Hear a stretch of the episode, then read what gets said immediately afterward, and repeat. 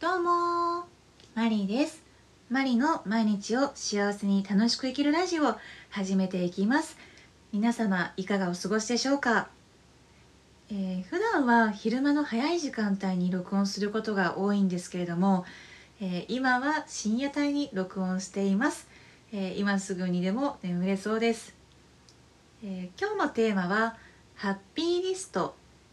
夢リストについてお話ししていきます。え、やりたいことリストと呼ぶ人もいるんですけれども、え、私はなんだかこうフラットな、え、軽い感じがしてハッピーリストと呼んでいます、えこれは、えやりたいこと行きたいところ会いたい人、え例えば友達になりたい人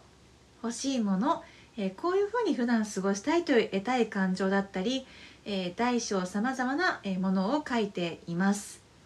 そして、えー、定期的に書き直しています。このリストを、えー、書くときに、えー、まず過去形にすることそして、え自分の感情を乗せることも大事にしています。中には期限を書く人もいます、え数字だったり、え書くとよりリアルになってきます、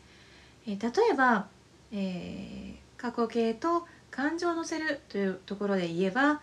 え誰々さんとディズニーシーに行った、えー、最高に楽しかった。また行きたい、えー、まるで行ったかのような気分になりますよね。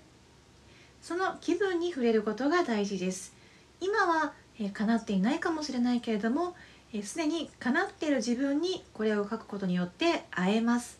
そうすると、えー、自分がその夢に向かって、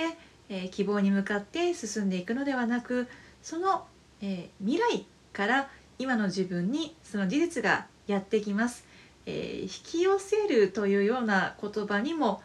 えー、そうですね言えるかなとは思うんですけれども、えー、夢が叶いやすくなります。そして定期的にこのハッピーリストは書き直しています。私が前回書いたのが今年の4月の上旬でした。そのリストを今日書き直して見直していたんですけれども意外と叶っているものがあります。その叶っているものにチェックを入れることによって、えー、自分の、